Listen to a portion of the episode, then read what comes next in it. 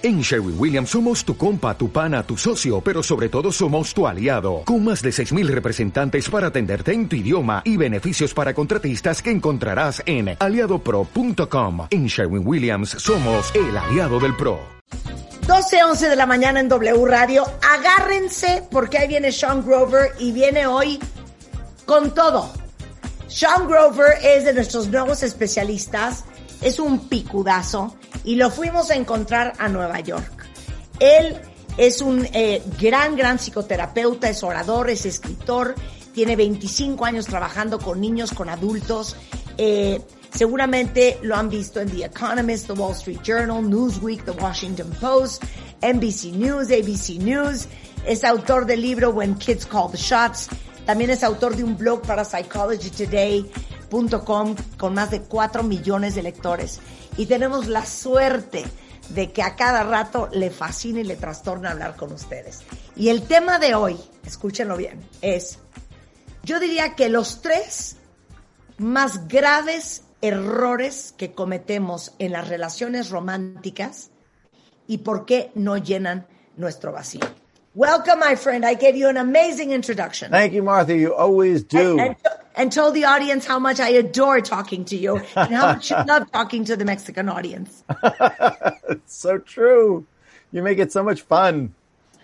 Okay, so shoot, my friend. So, why um, do relationships um, never end up filling all your needs, all your traumas, all your wounds? And what are like the three big main mistakes and what are we going to do about it? Okay. Well, let's let first of all, the secret, I'm going to share this with you. The secret of having a happy relationship is being happy alone first. There you go. Voy a arrancar con este secreto. El éxito de una relación feliz es que tienes que ser feliz tú primero. And that's the big misconception. Because right. everybody, if I ask everybody, why do you want to be in a relationship?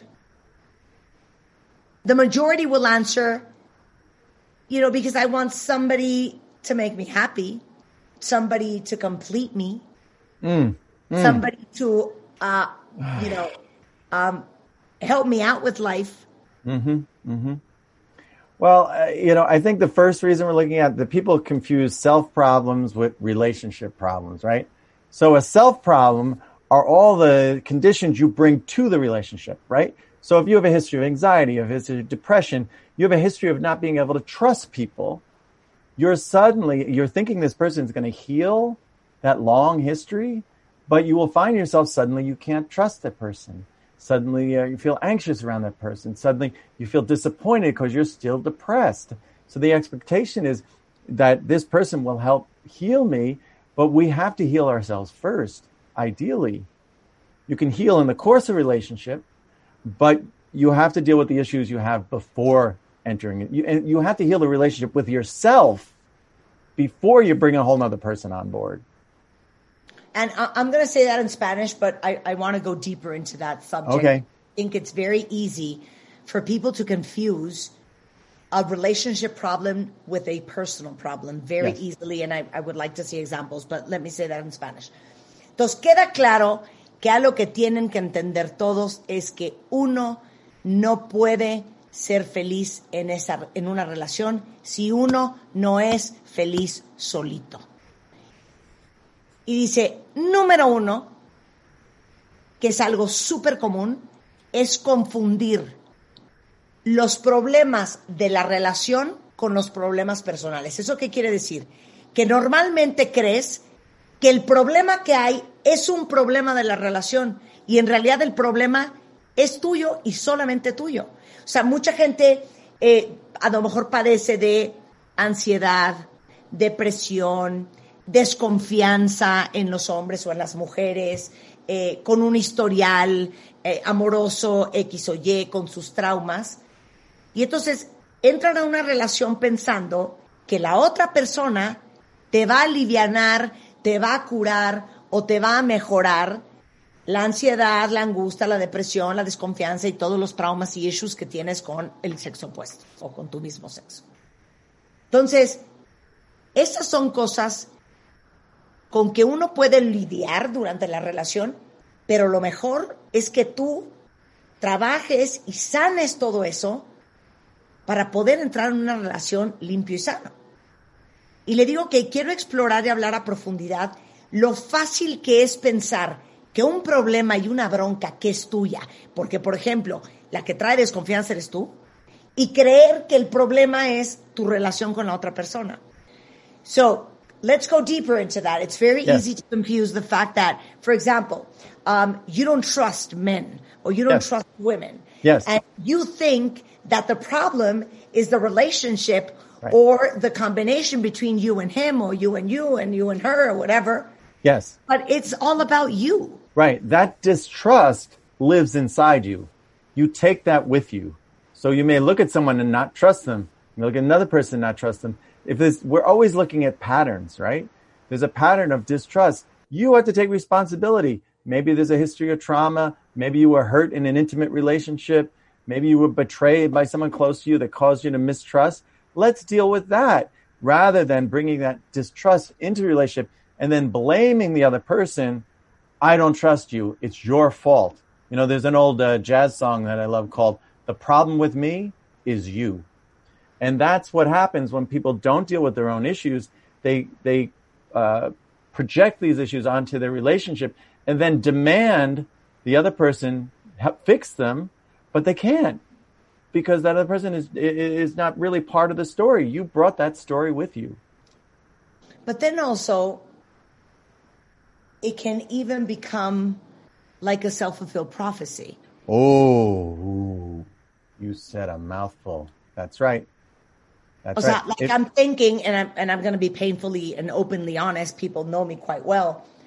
But, you know, my dad and my mom divorced when I was 12. And I had like a very close relationship with my father. And when he left, um, obviously I had a tremendous sense of abandonment. And I think that I didn't realize until I was like 30 something that I had an amazing abandonment wound. And so the way I operated with men is I would always choose men that I knew that I was going to be safe because nothing was ever going to happen. Either because he lived in another country, either because he was much younger than me and wanted to have kids and get married, something that I had already done. So I would always pick out relationships where I felt safe. And that was my way to sabotage myself and not take the risk of, again, of, of being in a situation where I felt abandoned again. That's right. So you built in this idea if you don't let someone close to you, if you keep someone at a distance, you're less likely to be hurt by that person. Uh, so you begin to, you become the architect of a life that needs a lot of space because you don't want to be abandoned. So you're not going to give anyone the opportunity to abandon you again because that primitive early experience was so painful. You don't want it to repeat. Yeah. And then it becomes a self-fulfilled prophecy. That's right. If you walk around saying everyone's going to abandon me, everyone's going to abandon, if you say, I've seen this happen when I work with couples, which by the way, couples therapy, is, I hate it. I just hate It's so difficult. Give me a uh, five. I always uh, say it's just a civilized ring to take your eyes out. Well, eh, eh I, uh, that's a whole nother interview. Uh, but if someone, I've seen people say like, uh, you're going to leave me. You're going to leave me. I know you're going to leave me. They're saying to their partner, you're going to leave me. You're going to change. And, and you know what happens? They do because you're so annoying and you're so provocative and telling them over and over, you're driving them away. So that's the self-fulfilling prophecy. They, they, they leave you and then you, aha, I knew it. Claro, claro. Let me say that in Spanish. Eh, Good luck. eh, ya, dice, le digo que exploremos un poco y que, por ejemplo, es, clarísimo. Cuando, eh, por ejemplo, tú tienes un trauma de falta de confianza con tu pareja, eh, crees que el problema es él o ella y no te das cuenta que el problema eres tú. Y lo peor de todo es que se vuelve una profecía autocumplida. Porque al final, como lo acaba de decir ahorita Sean, acabas orillando a la gente a convertirse o a que haga lo que no querías que sucediera, pero que lo llamaste tanto que acabó pasando. Dice, yo odio la terapia de pareja y yo estoy totalmente de acuerdo con él, creo que lo que sirve es la terapia individual, pero dice, eh, tenía una pareja y uno le decía al otro todo el tiempo, es que tú me vas a dejar, es que tú me vas a dejar, es que tú me vas a dejar. Y es impresionante cómo estas profecías se cumplen, porque al final sí la acabó dejando, pero la acabó dejando porque ella se había vuelto un infierno tal que era insostenible seguir viviendo con ella. Y entonces, claro, cuando pasa, entonces compruebas tu teoría de sabía que me ibas a dejar, sí, pero no te estás dando cuenta que tú provocaste todo. Y yo le digo que abiertamente a lo que he compartido mucho con ustedes es que eh, mis papás se divorciaron cuando yo tenía 12 años, yo tenía una relación muy cercana con mi papá. Y para mí eso me creó una tremenda huella de abandono. No me di cuenta que yo tenía esto hasta los 30 y cacho de años, pero ahora en retrospectiva y ya con mucho trabajo personal, eh, me di cuenta cuál era mi modus operandi, que yo siempre buscaba hombres con los que sabía que era imposible que pasara nada y eso a mí me mantenía salvo para que bajo ninguna circunstancia a mí me volvieran a abandonar. Entonces, hasta que no haces conciencia de eso, no puedes tener otro tipo de relación. Y, y, cómo te autosaboteas en ellas justamente por esto. Pero regresando al punto, es no confundir los problemas de relación con los problemas propios. So we got that, that, that one laid down. Okay, excellent. So the next the next thing is that people bring these unrealistic expectations into the relationship, right? They are looking for unconditional love, constant validation.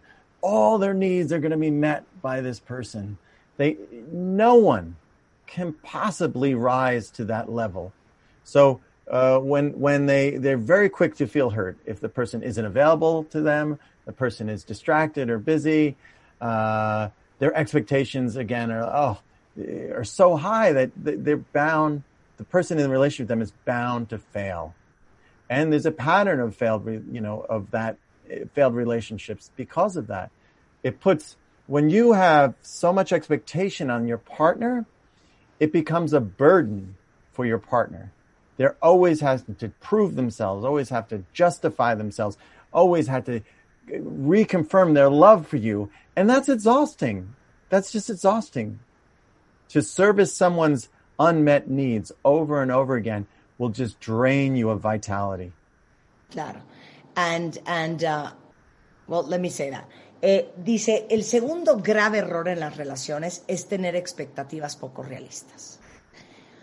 Cuando estás esperando que esa persona llene todos tus vacíos, cubra todas tus necesidades, te dé toda la felicidad que no tienes y quieres querer, Encima de eso voy a añadir a lo que dijo Sean, eh, que te mantenga, que te rescate, que se vuelva tu salvador en todo sentido. Eh, es imposible. Y cuando tienes una persona que tiene ese nivel de exigencia sobre ti y que constantemente te está pidiendo que eh, le pruebes su amor, su atención, su cariño, su incondicionalidad. Y es más, hasta les ponemos exámenes de, a ver, voy a hacer esto, a ver si aguanta, a ver, voy a hacer aquello, a ver si me cumple, a ver, voy a hacer aquello para ver qué tanto me ama. Les ponemos exámenes a la gente. Es agotador y es drenante para cualquier pareja tener ese nivel de expectativa eh, eh, sobre ti. Y, y algo muy interesante,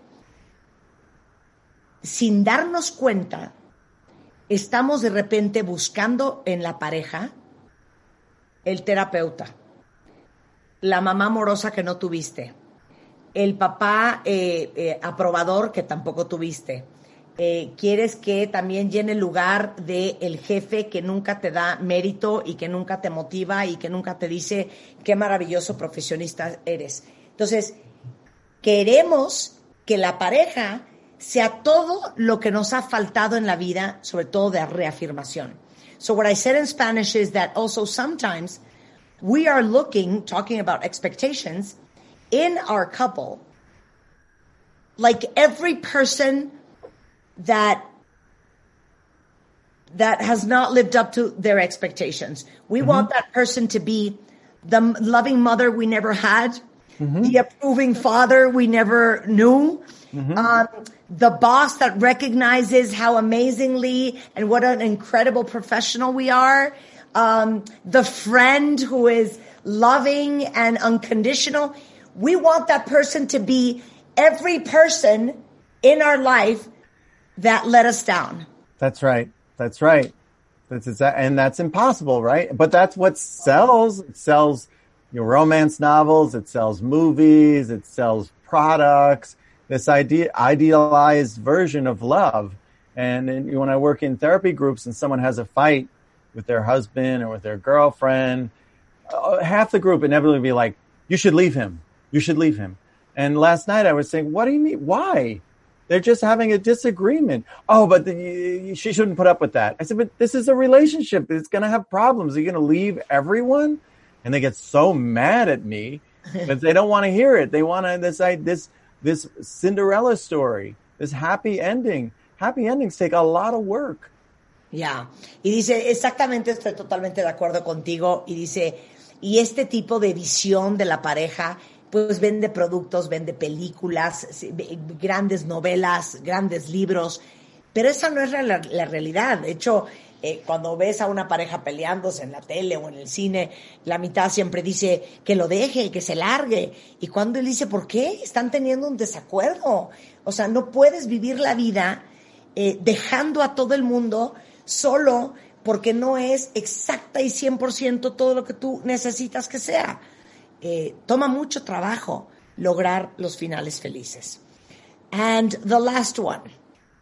The last one, uh, we're really looking at dealing with unresolved wounds from your childhood, essentially. That, these would be uh, un, unmet needs by your parents or maybe uh, uh, insults you suffered from your siblings or from your peers or from the society you're living at the, at the time. These things we want to address directly so we can resolve them as much as possible without putting them on the burden of them on our partner to fix. Like I said, you have to heal your relationship with your yourself first. You go into relationship as a whole person. You're not going to relationship to save you or to complete you. A, a, a teenager said to me the other day, she feels like she's no one without a boyfriend. She feels incomplete. That's a terrible way to live life. And it also puts you a, a great dependency on the other person. And you can, people exploit that. People can be very cruel, especially men, really exploit women who uh, see the man as a savior. They can get away with horrible things. Yeah. So and dealing with those core issues first. And desperate people do desperate things, and usually they're terrible. Yeah. and you know, there's a phrase that I adore that I read once, I don't know where. Dating is not therapy. Yep, that's right. I, and I've, I've, I've told people working with me, why are you telling him all this? He didn't earn that. Well, he's not your therapist. They, they spilled too much information too soon. Ah, don't get me going. Exactly. Eh, dice, y, y yo creo que el tercer punto es no manejar, no lidiar, no sanar las tremendas heridas de la infancia que tenemos todos y de las cuales hemos hablado muchísimo en el programa, eh, antes de entrar a una relación. Y, y es tan importante porque si no, acabas contaminando la relación, perdón que lo diga así, pero de toda la mierda que traes tú y de toda la mierda que trae la otra persona. Dice que tiene una paciente adolescente que literal le dijo, es que yo siento que no valgo nada, me siento totalmente incompleta si yo no tengo un novio. Y le dijo, qué horrible, qué horrible de verdad vivirte así, porque aparte la gente que se vive así, la gente que está dispuesta a pagar el precio que sea por estar en pareja, ahora sí que la gente desesperada hace cosas desesperadas, que aguanta unas situaciones espantosas y es también hasta cierto punto víctima de un chorro de crueldad y un chorro de abuso allá afuera y maltrato de, de, de, las parejas. Entonces le digo que hay una frase divina que dice que salir en una cita o estar en una relación no es terapia. O sea, tu pareja no es tu terapeuta. Y dice, estoy de acuerdo, a veces pacientes míos me cuentan lo que les dicen a su pareja y yo digo, pero ¿por qué le dices todo eso? Esta persona no se merece saber todo eso y no es tu terapeuta. Regresando con Sean Grover, ¿cómo se compone uno? Al volver no se vayan. Escuchas a Marta de Baile por W Radio. Síguenos en Facebook, Marta de Baile, y en Twitter, arroba Marta de Baile. Son las 12.37 de la tarde en W Radio y en esta interesantísima conversación con el gran psicoterapeuta eh, Sean Grover, desde Nueva York para W Radio y todos ustedes, estamos hablando de los tres graves errores que cometemos en una relación y por la cual las relaciones románticas nunca van a acabar de llenar tu vacío. Primero, ¿cómo confundimos problemas que son personales y creemos que son problemas de la relación o de la pareja? Tener expectativas poco realistas, no sanar tus heridas y necesitar una validación constante. De eso hablamos la primera media hora. Rescaten el podcast en martebaile.com o en wradio.com.mx. Pero, ok. So what are we going to do, my friend? Ahora qué vamos a hacer? Okay, this is the first prescription. Everyone, everyone freaks out when I say this who works Okay. with me. If you really want a relationship, no sex for the first three months. Excuse me? No sex for the. I I will say uh, maybe a depending on the person. I may say one month if they're younger. Okay, I want to know why. Well, because people jump. They look if you want to go out and have sex, God bless you, go for it. But if you want a relationship, you got to hold back Why? because you if you have sex before you have a relationship, uh, you don't really know the person. You don't know what you're getting into, and your your experience is full of expectations and projections and things that aren't really accurate because you want the person to be someone. You're not seeing the person in front of you. You're seeing the person you're idealizing. So no sex for three months. Then Es que, you know what? I understand what you're saying because sex ends up being like being in a room with smoke and mirrors. O sea, it, it, it, it, it makes you confused. You're not thinking straight because all the hormones and the chemistry and the excitement and the passion is like making you blind. Yes, that's right. And you don't have the you you're having intimacy on a physical level, but you don't have any emotional intimacy. You don't have a common language. You don't really know each other. So Yeah. women, uh, someone said in my group, she was so upset with this boy, this guy didn't call her back, and, and she said, "And I slept with him on the first date," as if that in her mind meant that was the way to like hook this guy. It was Exactly. absolutely the opposite. Exactly. Ok, les va a doler en el alma lo que va a decir Sean ahorita. ¿Quieren Oh, la receta de lo que tienen que hacer? Tengan todo el sexo que quieran en el date que se les ronque la gana. Pero si ustedes quieren tener una relación, no tengan sexo con esa persona antes de tres meses. Dependiendo un poco de la persona, pongan dos. Y le digo, ¿por qué? Y me dice, porque tú quieres saber quién, a quién tienes enfrente. No a quién quieres creer que tienes enfrente y proyectar eh, lo que siempre has querido imaginar que esa persona es eso. Tienes que ver quién es.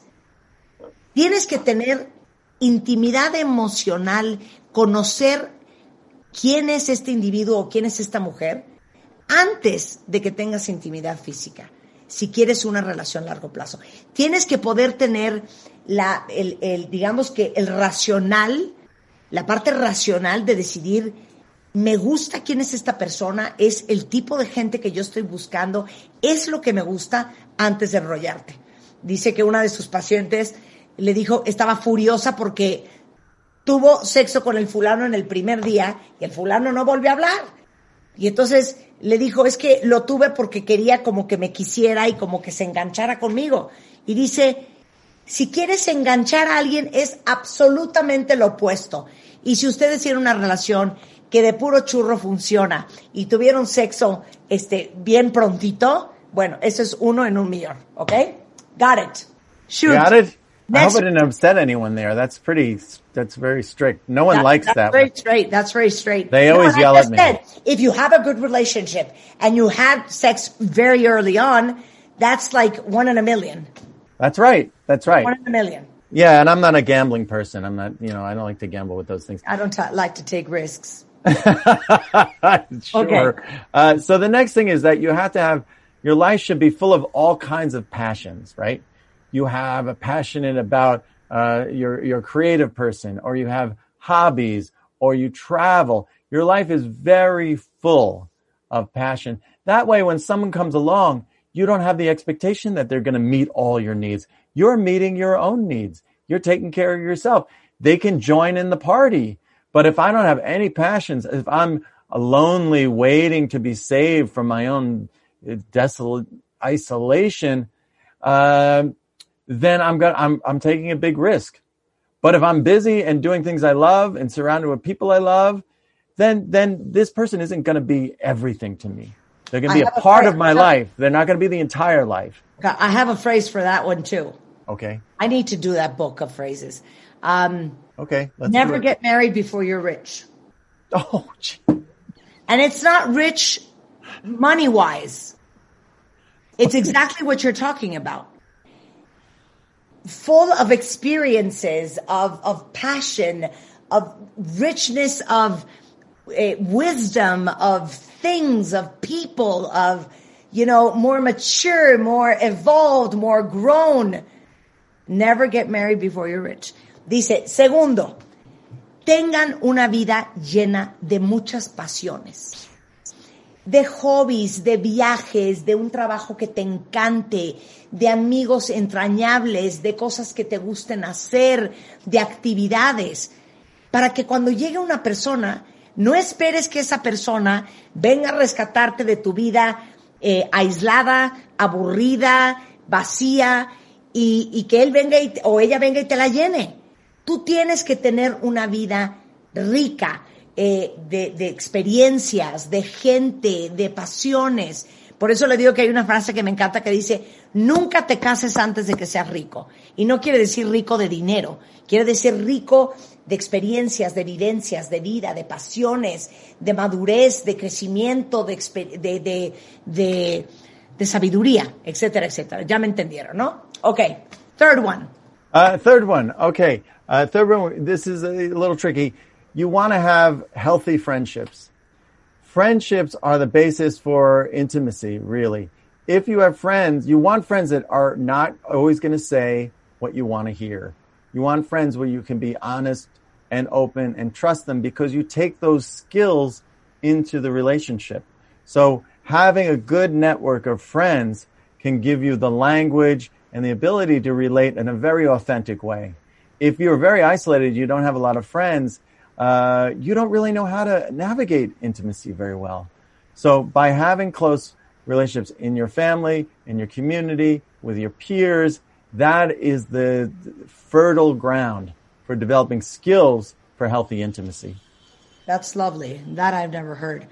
Um, dice, tengan buenas relaciones interpersonales con amigos, con familia, tengan relaciones emocionalmente íntimas, tengan buenos amigos, llévense bien con la gente que los rodea, tengan relaciones entrañables, porque ese es, digamos que, un muy buen eh, ejercicio o un muy buen ensayo para tener la habilidad de relacionarte sanamente con los demás. Así de claro. And number four. Uh, number four. Okay. Number four, we're going to look at happiness. Okay. There's a Buddhist uh, concept of happiness being divided into two camps: relative happiness or absolute happiness. Relative happiness is kind of a happiness based on materialism completely, or based on a- acquiring things. If I have this relationship, I'll be happy. If I have, uh, if this person buys me things, I'll be happy. If this person showers me with gifts, I'll be happy. But we know from experience that that's, that's not true. That's not true. So absolute happiness comes from having a, a solid sense of yourself, a solid sense of identity, uh, from satisfying your own needs and not forming your dependency on the other person to make you happy. Like I said when we started, the secret to a happy relationship is to be happy alone first. Ya. Ahora el cuarto es la felicidad. Eh, los budistas tienen eh, una cosa muy linda sobre la felicidad, lo dividen en dos. Hablan de la felicidad absoluta y de la felicidad relativa. Y la felicidad relativa tiene que ver con cuestiones externas, tiene que ver con cosas, con gente, eh, tiene que ver con sentirte que si tengo esta persona en mi vida, entonces soy feliz. Si esta persona me llena de regalos y me adora y se muere por mí, entonces ya voy a ser feliz. Si esta persona se porta bien conmigo y me pone atención y me dice cuánto me ama y no tiene ojos para nadie más, para, más, más que para mí, soy feliz. Entonces, eso no funciona. Porque como lo dijimos al principio, nunca puedes esperar que una persona te haga feliz y llene todos los vacíos y expectativas que tú tienes. Por eso necesitas tener un sólido sentido de identidad, de quién eres, quién necesitas y cuando uno es adulto debería de tener la capacidad de darse a uno mismo toda esa felicidad relativa que no depende de absolutamente nadie más. Ahí es donde seguramente entra todas estas parejas que son codependientes, ¿no? Okay, do you have one more for us? No, that's it. That's I can review it with you. Number one, Yeah. no sex, three months, relationship first, sex second. Number two, passions are very full, like you said, a rich life.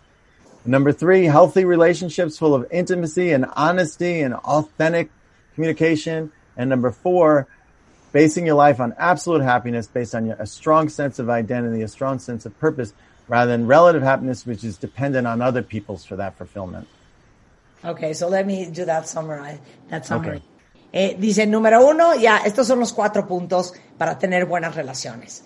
Enfócate en la relación primero y después en el sexo. No sexo antes de tres meses si es posible, porque la prioridad tiene que ser eh, entender quién es la persona que tienes enfrente y si es con alguien con quien te quieres relacionar y trabajar en la intimidad emocional antes de trabajar en la intimidad física.